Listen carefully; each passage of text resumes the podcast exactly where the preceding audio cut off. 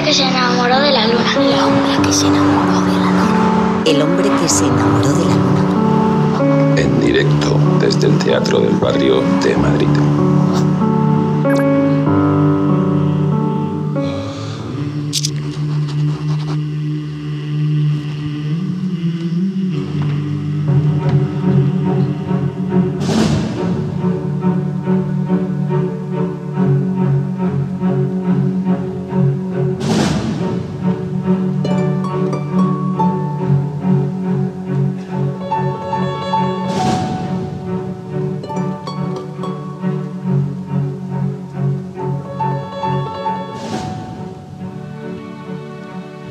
Demos un paseo en mi aeroplano y visitaremos al hombre de la luna.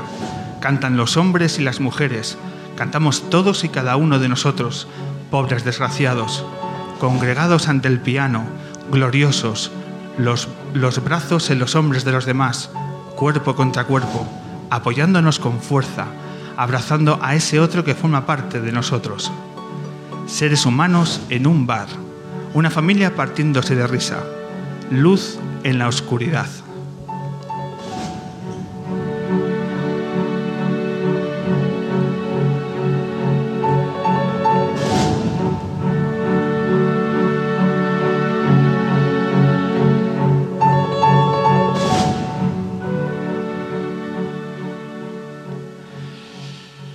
Es que es todo nuevo, Anthony. Es que es todo nuevo, estrenamos todo. Yo no sé cómo son los días de estreno para ti. Cuando- Eh, bueno, yo creo que no hay que autopresionarse demasiado por los estrenos y nada, estoy muy agradecido de, de ser pionero, de que me hayas hecho pionero y invitado en, en un día de estreno como este. Está muy bonito, ¿eh? Sí, sí, muy acogedor. para nuestros oyentes, ahora nos escuchamos, para nuestros oyentes del 88.6 de la FM, de M21 Radio, que nos siguen por, por sus aparatos de radio y también por la página web de la radio en cualquier lugar del planeta, porque seguidores de la NBA hay en todos lados, entonces esto se puede escuchar en cualquier sitio. Vamos a, lo primero vamos a hacer una composición de lugar de lo que, de lo que es el escenario, porque estamos estrenando casa, estamos en el Teatro del Barrio de Madrid, en Lavapiés, y es que yo creo que hemos montado un escenario eh, creo que nos ha quedado fenomenal. Yo me eh, todo esto ha sido de, de Rebeca. Rebeca es nuestra compañera que lleva meses con esto, Anthony. Esto no lo ha pensado ella No, en, ya, ya. en tres días. Nos enseñó así un- unos planos, unos dibujos y tal, y yo no proyectaba que fuera un lugar tan, tan bonito. Tenemos una luna ahí colgada que encima del escenario donde van a tocar Colectivo Panamera, que es el grupo que va a tocar hoy. Tenemos una pedazo de pantalla, tenemos una alfombra que viene de los desiertos de Alejandría, o sea, una, una cosa muy, muy, muy maravillosa. Tenemos aquí el set de radio de M21, tenemos aquí a Dani, tenemos a Marcus. O sea, tenemos todo preparado. Pero eh, nos queda una cosa, Anthony. Sí. Bueno, ¿tú pisas mucho lavapiés? Menos de lo que me gustaría porque vivo muy lejos, pero hoy he venido con cierta antelación para pasear un poco por lavapiés antes de entrar aquí. Nosotros nos estamos adaptando al nuevo barrio. O sea, aquí en la agenda cultural, gastronómica, el otro día estuve comiendo en un restaurante vegetariano. Oh, Anthony, ¿qué restaurante? Luego te lo digo. Sí, claro, Uf, sí. una cosa. Como aquí también vamos a tomar el vermú, porque somos gente que muy hedonista, que nos gusta Y cuidarnos un, bien. un vino ecológico he probado, que había por aquí también. ¿Mm? Sí. Es que Lavapiés hoy en día lo tiene de todo.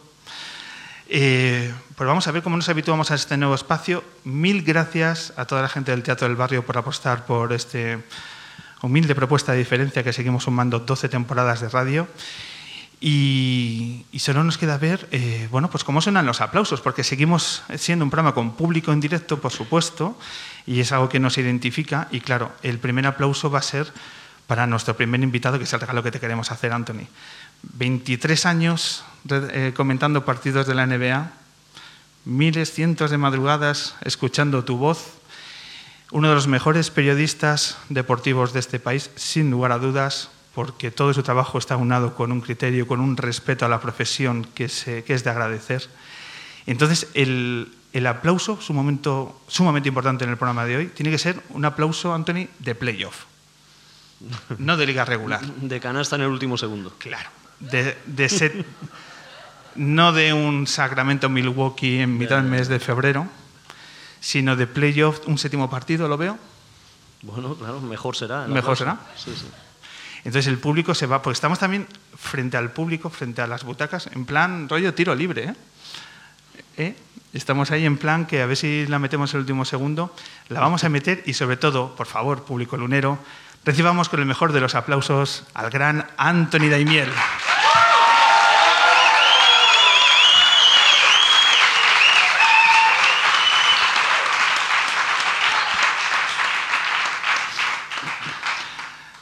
Esto parece la vaca.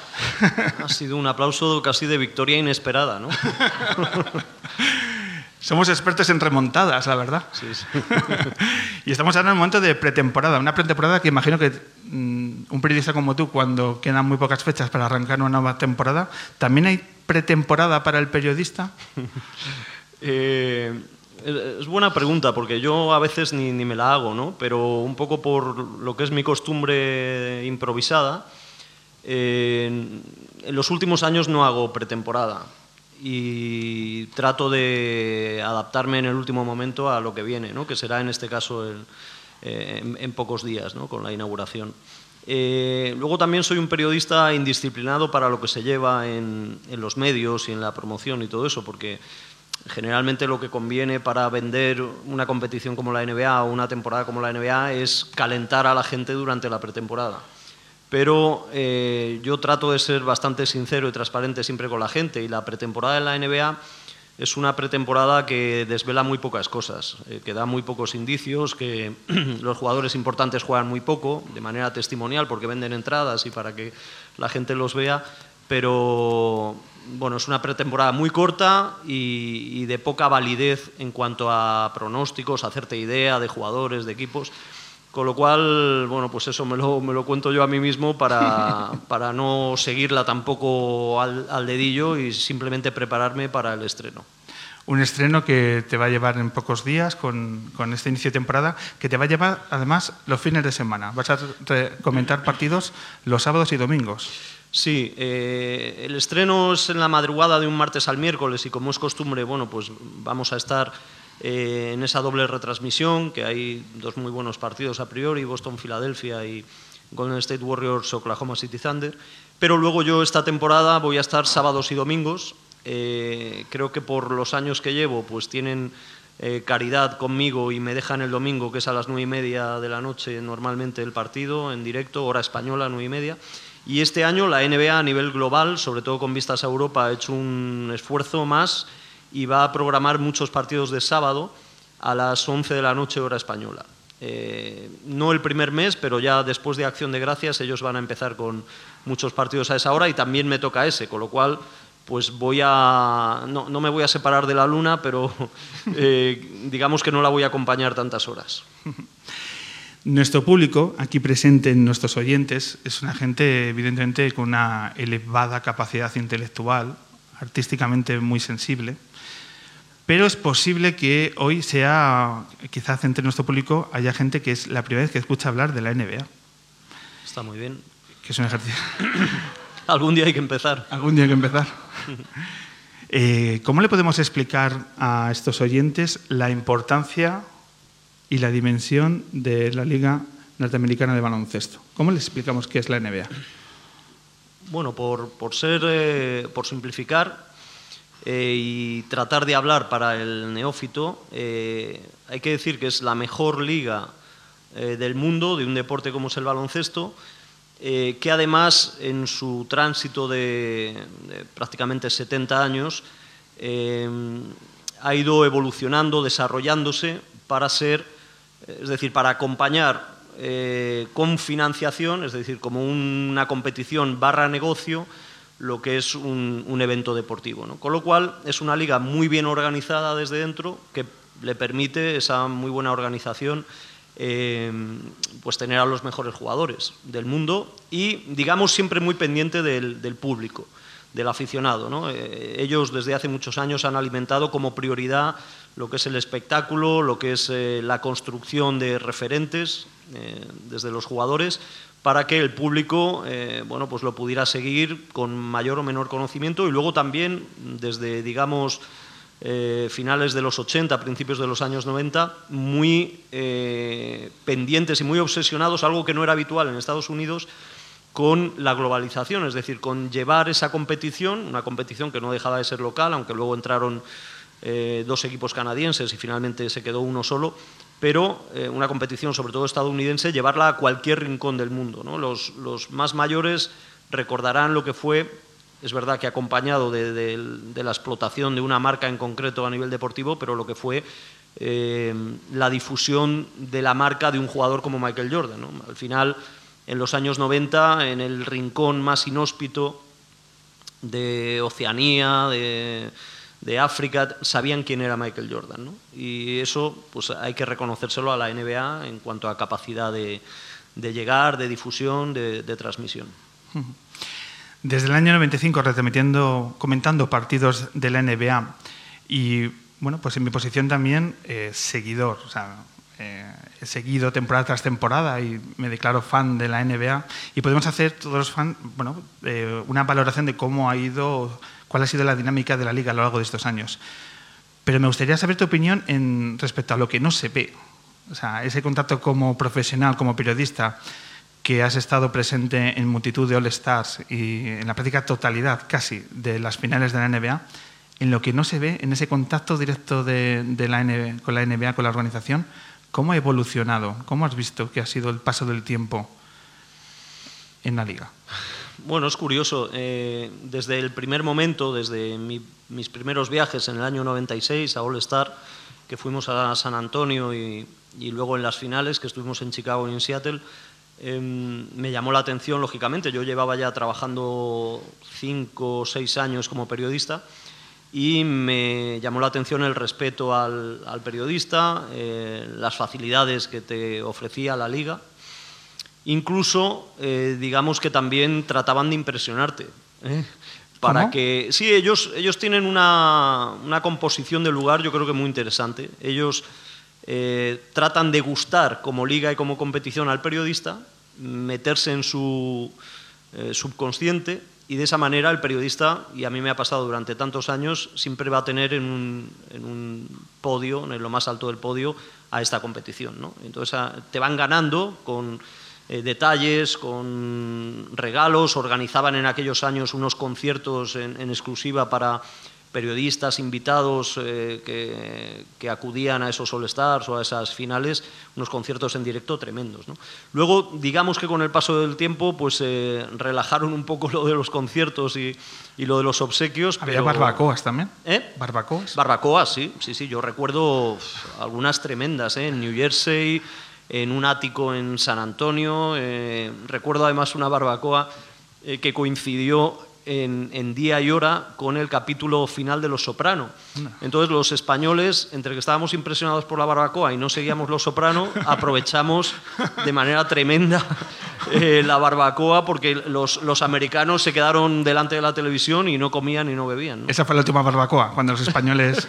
sí, sí, los españoles se hacen muy de notar en ese tipo de, de actos, generalmente. Y con Los Soprano, con el capítulo final, mucho más. ¿Te sigue sorprendiendo en algo la NBA después de tanto tiempo? No sé si sorprendiendo, pero, pero me sigue desde luego llamando la atención la capacidad que tiene de, de renovar eh, la expectación. ¿eh?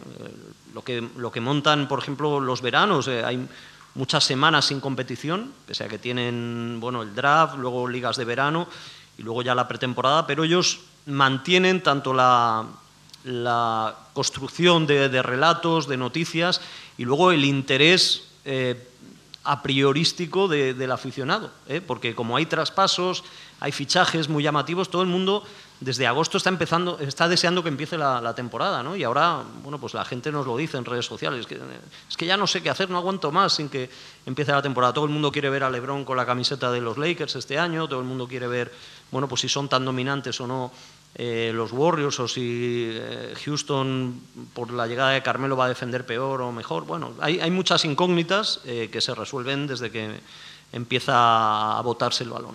¿Qué le hace diferente a la NBA respecto a las otras grandes ligas norteamericanas de fútbol americano, hockey, béisbol? Bueno, yo no tengo tanto conocimiento de esas ligas, pero, pero con respecto a al resto del mundo, pues eh, digamos que, le ofrece la ventaja de que el baloncesto es un deporte eh, mucho más fácil de entender, más asimilable, el resto del mundo está más familiarizado con el baloncesto. ¿no? Eh, digamos que el, béisbol es el deporte por antonomasia de allí, ellos lo, sienten muy suyo, quieren que sus hijos todavía pues, jueguen al béisbol. pero, pero bueno, luego el, el, fútbol americano pues es verdad que ha tenido también muy buena gestión en cuanto a, a la difusión a través de medios y, bueno, pues el formato de la competición, el hecho de que acabe la temporada con un solo partido, con una final, eh, les ayuda mucho, a diferencia de, la NBA, que es un playoff al mejor de siete. ¿no? Y, el hockey hielo, bueno, pues eh, digamos que mm, incluso allí en Estados Unidos hay diferencias en, en, función del estado, de las latitudes, de mayor o menor seguimiento. Los estados más fríos tienen más tradición de práctica y de seguimiento de, del hockey hielo y luego pues Canadá también es muy importante en esa liga.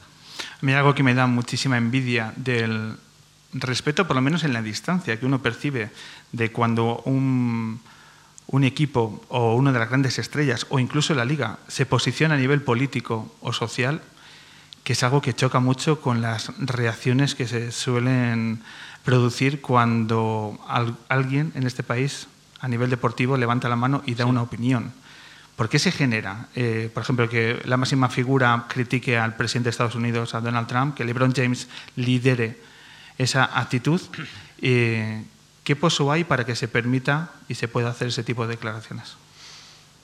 Bueno, lo primero hay una gran diferencia y es eh, bueno, pues la historia desde, desde mediados del siglo XX hasta ahora de la comunidad afroamericana, lo que ha sido, lo que fue su, su marginación. Ten en cuenta que a veces nosotros lo seguimos mucho por películas, por series, por informaciones, pero a veces nos cuesta entender eh, cómo tienen tan presente eso, esas reivindicaciones ¿no? de, de, esa comunidad. Pero claro, todavía yo, yo, yo he estado entrevistando, he estado siguiendo, retransmitiendo partidos de jugadores cuyos abuelos habían sido esclavos. ¿no? O sea, que no, no, está tan lejos eso, ¿no?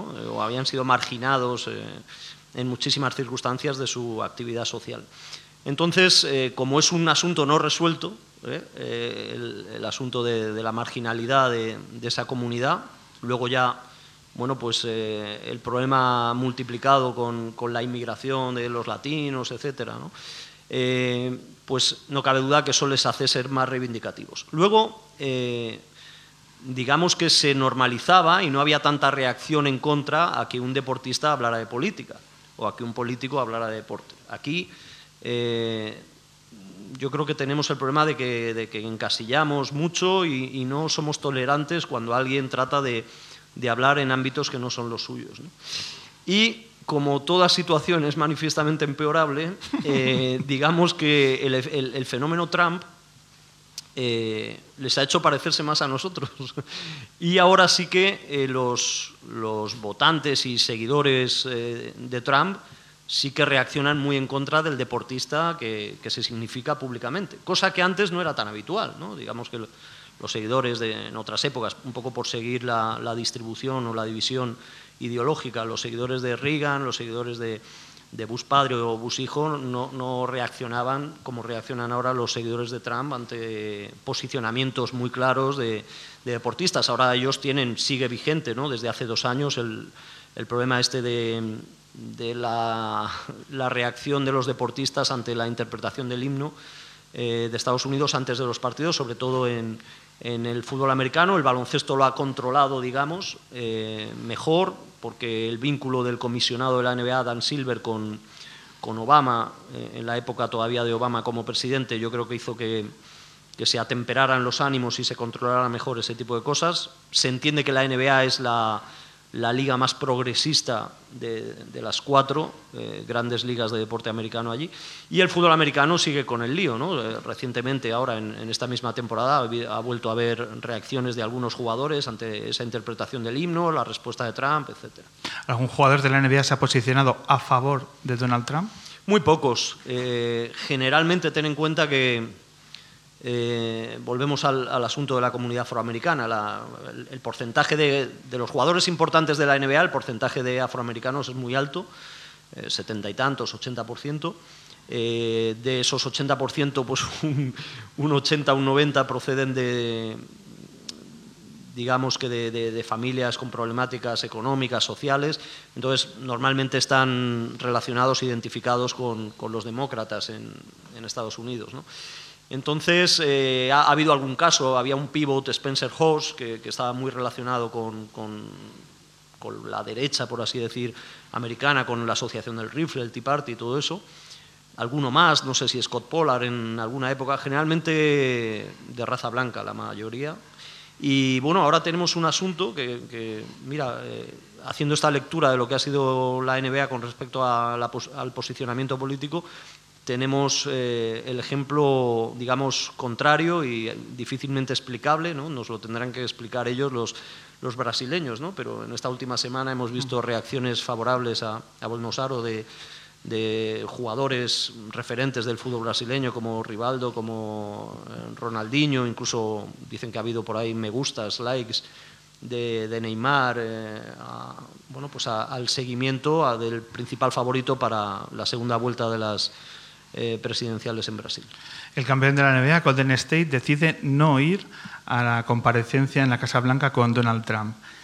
¿Te imaginas que algún equipo español dijera, pues yo no voy a la Moncloa, pues yo no voy a la zarzuela. ¿Te imaginas la que se montaría? ¿Alguien daría ese paso? No, no, no, no me lo quiero imaginar. No, eh, pero bueno, allí ha habido, sí, cruce de declaraciones, lo había habido previamente y luego yo tenía claro que, no iban a ir porque tanto el entrenador Steve Kerr como jugadores importantes de ese equipo bueno, pues habían mostrado públicamente sus eh, pensamientos hacia el presidente y, bueno, el presidente contesta también en Twitter, ¿no? y se defiende y los, los critica y tal, y, bueno, la cosa queda así y, no pasa demasiado. ellos siguen con sus reivindicaciones, con su, eh, con su liga, con su competición, y el presidente sigue, en realidad el presidente sigue igual que cuando llegó. Volviendo a tu experiencia de tus, viajes, eh, tus días que has estado compartiendo in situ con la organización, ¿En tus primeros años ha habido algún momento que recuerdas así de cierto miedo escénico, decir, madre mía, con quién estoy, qué es lo que me rodea? ¿Algún recuerdo en, ese calibre? Bueno, miedo escénico, digamos que no exactamente, era un poco impacto, ¿eh? casi de... Te sentías un, aficionado casi barra friki, ¿no? Eh, cuando ves a esos jugadores muy cerca de ti, cuando ves que, que vas por el pasillo de, yo que sé, de la pista a la sala de prensa o al baño y te cruzas con alguno de ellos y te saluda, ¿no?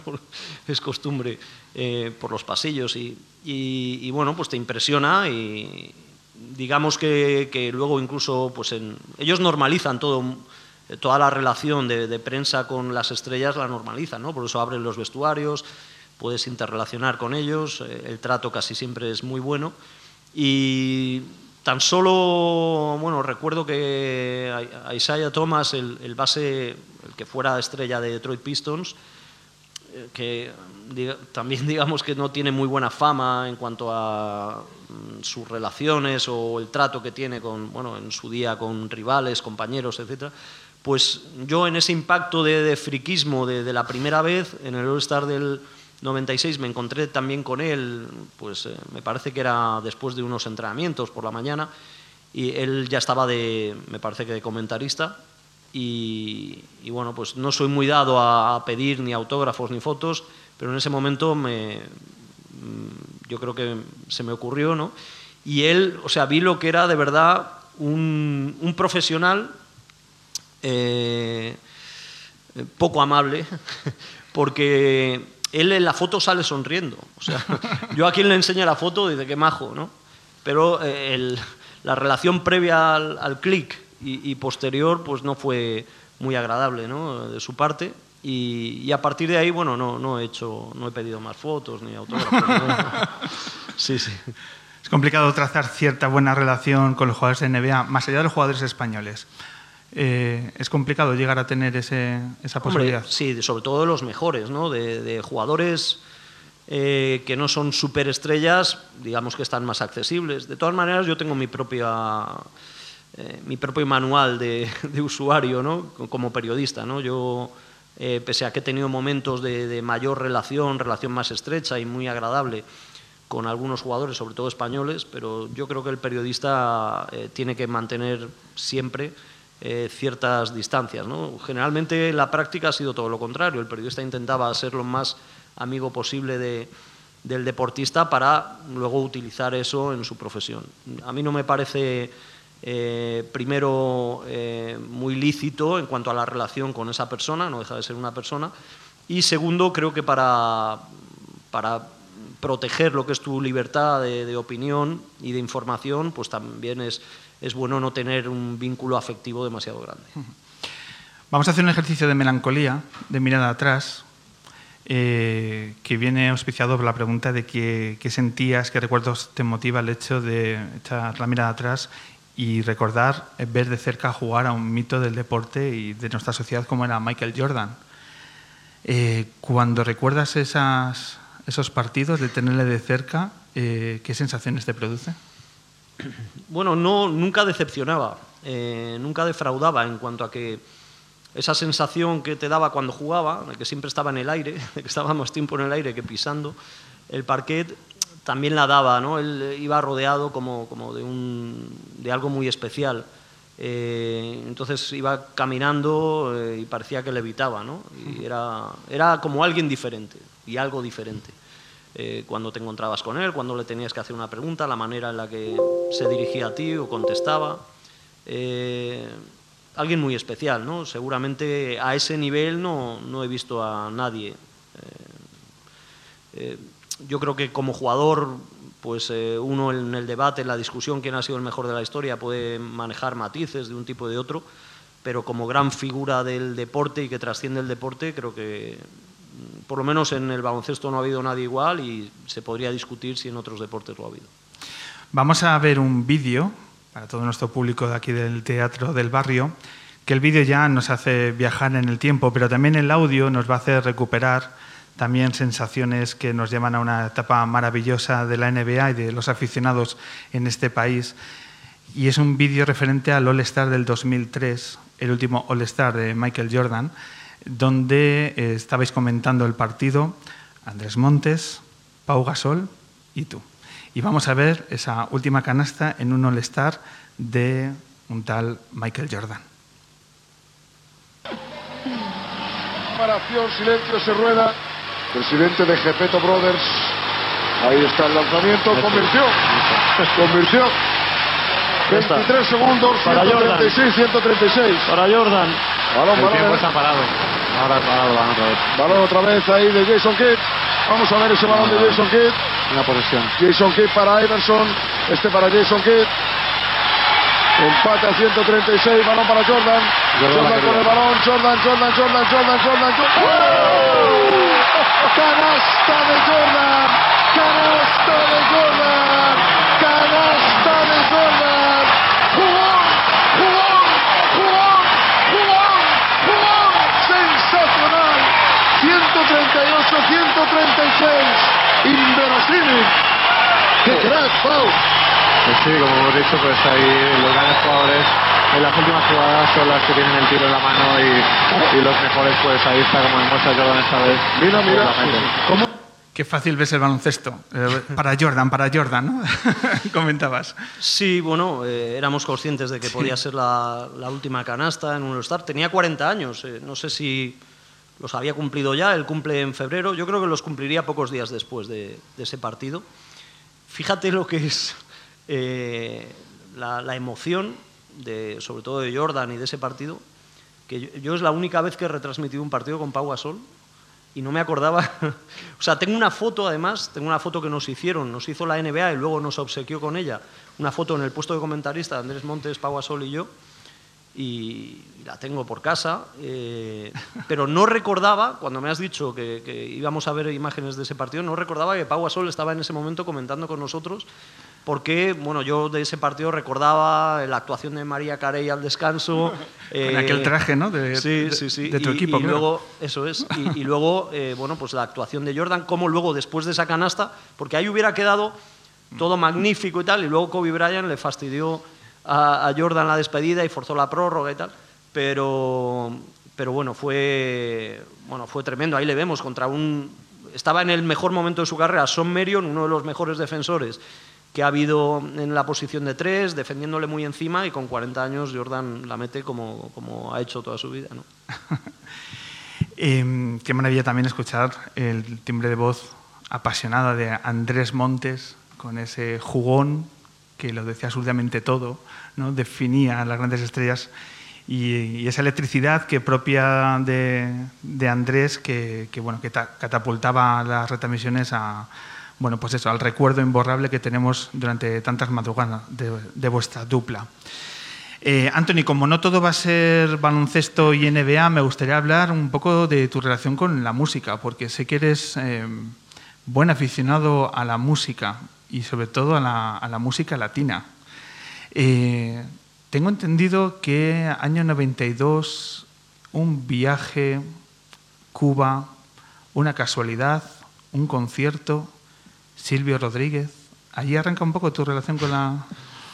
Bueno, puede ser, puede ser, sí. Eh, he pasado en, mi vida por diferentes fases de, de afición a, diversos tipos de música y, coincide, sí, en, en, ese momento que vemos un, un, concierto de Silvio Rodríguez ahí en la, en la Plaza de la Revolución, en La Habana, y, y bueno, pues sí, sí, me impresionó. Yo había escuchado, había escuchado el, el doble de, de Aute y Silvio Rodríguez en las ventas, eh, y, y, bueno, pues eh, tenía amigos que lo seguían desde aquí, se junta eso con el concierto que yo veo allí en directo, y a partir de ahí, pues eh, sí, muestro mucho interés, de, sobre todo igual que ahora, ¿no? Antes había menos posibilidades, lo tenías que hacer pasando por caja, comprando en las tiendas los discos, ¿no?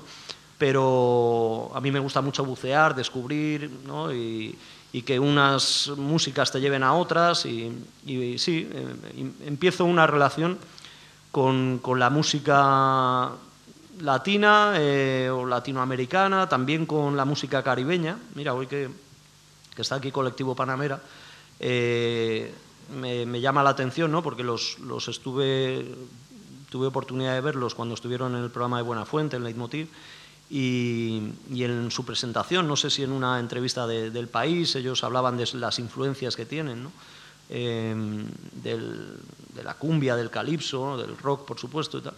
Y eh, yo, a partir de, de, ese momento al que tú te referías, a mediados de los 90, y sobre todo cuando empiezo a viajar a Estados Unidos por motivo de mis viajes NBA, eh, empiezo a comprar discos que aquí no se encontraban. Aquí en, en Madrid estaba Discos Manzana, que, que, importaba música que no se encontraba en, en las tiendas habituales, ahí podías hacer descubrimientos interesantes, pero sobre todo cuando iba especialmente a Nueva York, a, a una tienda allí en, en, Times Square, pues ahí sí que en, compré y encontré discos de, de, un grupo, por ejemplo, que se llama Casaf, que es de, de Guadalupe, eh, de Laurel Aitken, eh, de, un gran representante del ska, eh, de Soca y tal, y también, curiosamente, había discotecas en, Cuba cuando estuve de viaje, en aquella época ellos eh, pasaban bueno, el momento que siempre han pasado en cuanto al, al, bloqueo y la falta de relación o interrelación con,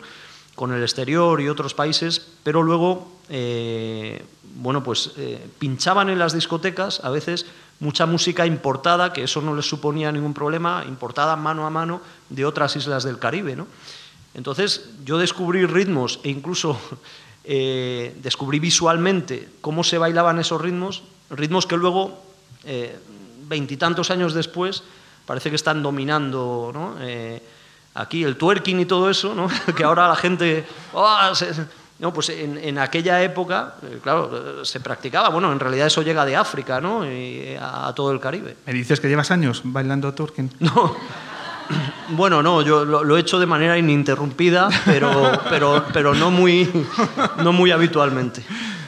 ¿Te imaginas que damos ahora un masterclass de twerking aquí? no, pero sí, sí me llama la atención ahora que hay tantos tópicos, ¿no? Sobre, pues eso, el, cómo domina el, el reggaetón o, o, también, bueno, pues hace unos años se hablaba muy mal de ciertos ritmos eh, latinoamericanos que luego ya se han visto mucho mejor en la fusión y la mezcla. Y, y, bueno, pues eh, en aquellos años, claro, sin tanta difusión a nivel de medios o, pues, por supuesto, de Internet, eh, tuve oportunidad de, de descubrir cosas así, ¿no? ¿Hubo un momento de tu carrera profesional que llegaste a buscar trabajo en Cuba? Bueno, eh, buscar trabajo en Cuba ha estado muy difícil siempre y ahora también. Eh, lo que yo nunca cerré era la posibilidad de, probar y vivir allí, pero las circunstancias eh, no, no, se han dado. He pasado etapas largas, pero, pero bueno, mi, digamos que era esclavo de, de una evolución de mi carrera profesional aquí. Como yo siempre desde que empecé en el periodismo he sido consciente de que era una profesión eh, bastante maltratada, vilipendiada. Eh, eh, entonces, eso me ha hecho desde el principio considerarme un privilegiado. ¿no? Y, siempre desde la voluntad de la profesionalidad he tratado de, bueno, pues de, responder en, en, los retos que se me iban presentando a nivel profesional. Y claro, cualquiera me hubiera tildado de loco, ¿no? Romper con todo, irme a, no sé, a la aventura. Eh, pero es algo que no descarto. Me hubiera gustado, eh, hubiera sido mi gran ilusión profesional hace unos años haber sido corresponsal eh, de algún medio, en, no, sé si en Cuba, pero en, cualquier país. Era algo que me llamaba la atención desde el punto de vista profesional, pero las corresponsalías ya sabes que, prácticamente han desaparecido, ¿no? con las grandes agencias de noticias, más luego los recortes y, el hecho de que ahora los, los informativos sean sobre todo eh, sociedad, sucesos y, algo de política llamativo. Pues... Y a ver quién tiene la pantalla más grande. Sí, sí, sí, eso es. Básicamente se basan. Si te pusieran encima de la mesa una oferta de una corresponsalía, ¿la valorarías? Yo me la plantearía muy seriamente. ¿Seriamente? Sí, porque, a ver, eh, he tenido, yo creo, una buena carrera a nivel profesional, eh, cosas a las que yo no hubiera soñado llegar y he tenido suerte y he estado en el momento justo, en el lugar oportuno pero, pero hay espinas que a nivel profesional te hubiera gustado cumplir con ellas y no se han dado y, esa es una de ellas, ¿no? Claro que sí. ¿Qué tiene más futuro, Cuba o el periodismo deportivo? Bueno, Cuba tiene un futuro incierto, pero como muchos países, en eso no es diferente a, digamos, la mayor parte de los países. Y, y, el periodismo deportivo tiene un futuro, tiene futuro, pero para mí feo. ¿eh? Eh, feo al, nivel del presente o incluso más feo. ¿Qué decimos a los adolescentes, a los chavales, a los jóvenes de este país que han crecido durante años creyendo que el periodismo deportivo, el formato debe ser el chiringuito y sus sucedáneos? ¿Qué hacemos con estos chavales? Bueno, hace falta pedagogía, ¿no? Ellos no tienen culpa. es lo que han tenido delante de los ojos. Eh, yo creo que si hay que buscar responsabilidades, hay que buscarlas en la dirección de, los medios, que han sido los que han ido, digamos, entre comillas, siendo infieles o traicionando lo que, lo que es el periodismo, lo que es, en las universidades se, decía y se sigue diciendo, aunque cada vez más eh, matizado, que, que, es el periodismo. Entonces se ha ido abandonando eso y es verdad que hay un, ahora ya hay un problema prácticamente irreversible y es que no solo los que quieren ser periodistas, sino bueno, pues la gente joven no concibe el periodismo deportivo, ni siquiera el no deportivo, eh, sin la filiación eh, del periodista. ¿no?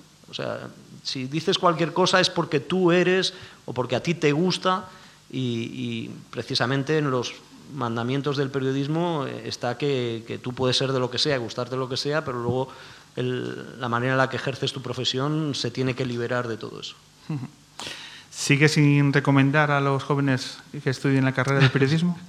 Sí, eh, a ver, en eso no voy a cambiar porque no ha cambiado la carrera. Te veo pesimista, eh, Antonio. Es que sí, yo lo veo hasta con, cierto humor porque desde que empecé a ser un poco más conocido eh, me, empezaron a llamar para algunas charlas en, en, facultades, en universidades, ¿no? Y, me hace gracia que me llamaban solo una vez, porque claro, yo en vez de motivar, yo desmotivaba a los estudiantes por, el afán de ser eh, bastante cercano a lo que era la realidad y decirle a, los estudiantes lo que había de verdad, que es en realidad ha sido una situación con la que yo ya me encontré de inicio, pero, pero que ha ido a peor. Mm, no solo el intrusismo, sino bueno, pues condiciones de trabajo, etcétera, muy poco eh, una profesión mal vista por la opinión pública eh, y, bueno, y luego que muchos se han quedado en el camino, mucha gente que empezó antes que yo o a la vez que yo y que eran buenos periodistas, pues al final de la profesión tienes que vivir y han tenido que, cambiar de sector, ¿no? buscar un plan B porque no podían vivir del periodismo. Entonces, bueno, oye, a mí me apetecía contar eso y ahora me llaman para másters eh, privados, ¿no? Eh, que ya hablo de las universidades públicas.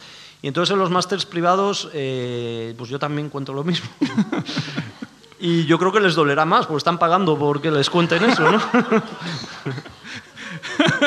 Encima tienen que facturar el discurso, ¿no?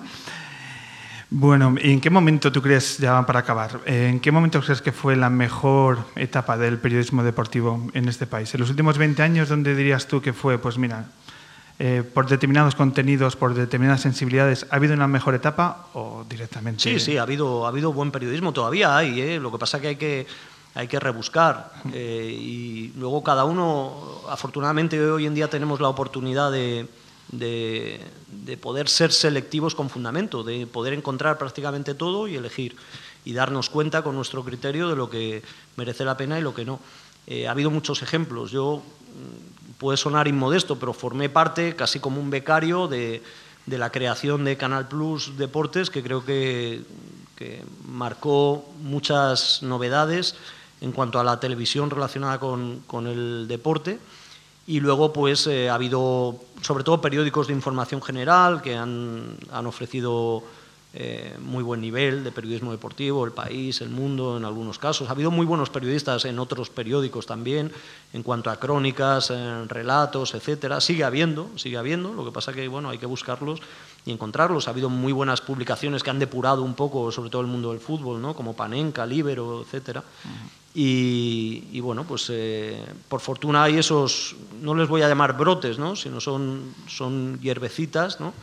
Eh, que están ahí y de la que uno se puede alimentar olvidándote de, de todos los alimentos transgénicos que dominan el periodismo deportivo. Y permíteme que yo sume a esos ejemplos a todo el equipo que hace la NBA en, en Movistar eh, el trabajo de Piti Hurtado, de Guille Jiménez, de Ramón Fernández, etcétera, y el tuyo, por supuesto, porque el, baloncesto es baloncesto y cuidáis el producto fenomenalmente, pero es que además esa forma de cuidar la música, los otros contenidos, esa forma de encarar la realidad, que en mitad de las madrugadas pues uno aprende mucho más cosas que el pick and roll o el siguiente draft, eh, pues hace que eh, todo sume y al final el producto de seguir la NBA es algo mucho más que deporte, como debería ser, porque el deporte al final es una metáfora de la vida y ahí cabe de todo, para bien y para mal. Y gente como vosotros que dignificáis el periodismo deportivo es más que necesario. Así que... ¿Qué te voy a decir? no, yo creo que, bueno, eh, es verdad que, ahora en Movistar hay excelentes compañeros a la hora de, de tratar en directo o en programas lo que es el, deporte y, bueno, pues eh, mientras sigan o sigamos ahí, trataremos de llevar a cabo nuestra profesión como nosotros la entendemos, ¿no? Pero, como te habrás dado cuenta, se habrá dado cuenta la gente desde el principio, el, pesimismo marca mi, proyección de, de hacia dónde va todo esto. Bueno, Antonio, muchísimas gracias por estos minutos de radio. Te seguiremos una temporada más hasta los playoffs y en adelante. Y sobre todo, mucho ánimo porque esta temporada sí que sí, eh, la dormir va a ser de cobardes porque no era buena por tu próxima paternidad. Ah, muchas gracias. Porque las madrugadas también van a ser complejas. Y eso te lo digo yo. Trataremos de compaginar. Mira, eh, siempre me ha, me ha, ido diciendo la gente, eh, como he sacrificado seguir la NBA, sobre todo en directo, mucha gente de adolescente la seguía, casi a escondidas cuando podía, a fin de semana. Luego estudiando aumenta su seguimiento, porque la universidad te permite mayor amplitud de, horarios o manejo de horarios. Luego cuando empezaban a trabajar dejaban de seguirla. Eh, luego se casaban o se, se ponían a vivir en pareja, seguían sin seguirla. Y de repente llegaba la paternidad o la maternidad y eso les posibilitaba con los biberones eh, pues seguir a ratos los partidos de madrugada, ¿no? Eh, sea cada tres horas o sea demanda la maternidad. Y así llega la familia extensa, ¿no? Para ver la NBA. Sí, sí, sí, pues sí, porque ese niño que ha tomado biberones con el partido delante en la televisión, ese ya es un seguidor de la NBA. A, mí me pasó que con mi primera hija, mes de enero, Juegos Olímpicos de Invierno. Oh, te aficionaste, ¿no? Oh, qué juegos. Los mejores Juegos Olímpicos de la historia. Bueno. ¿Cómo, ¿Cómo, tiran a la puntería ahí en las 4 de la mañana? Bueno, una cosa increíble. Pues sí, la paternidad hace lo que tiene. Anthony Daniel, muchísimas gracias por visitar la Luna, tu programa. Un verdadero placer.